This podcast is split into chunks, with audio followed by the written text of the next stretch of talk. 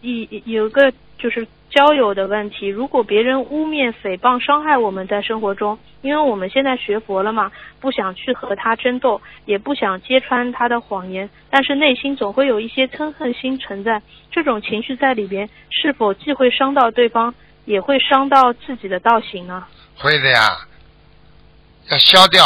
忍不是最高境界呀，忍耐不是最高境界。佛佛法的最高境界就是消灭，就是具灭，把它灭除呀。啊，苦集灭道，灭就是把它要、嗯很多东西要把它灭掉，明白了吗？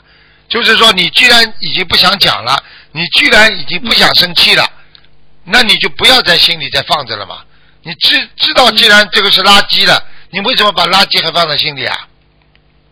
对。好啦，是的，嗯，好，那面对这种污蔑，是否需要站出来解释，还是让时间来证明啊？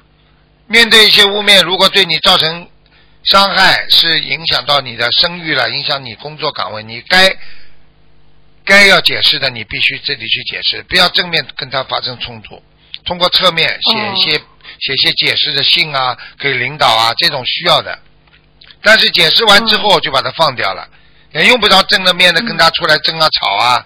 如果对你嗯。没有什么无所谓的，只是对你本人受到伤害，对你工作环境啊，对你生活没有什么造成影响的话，那你就让他去了，你就把它化掉，你就当一个狗来咬你一下，你总不见得你再去咬还它，嗯对不对呀？嗯如果他说你他说跟你老公说啊，你你老婆在外面有男人了，那这个你当然跟老公解释了，你说我忍辱，我不讲。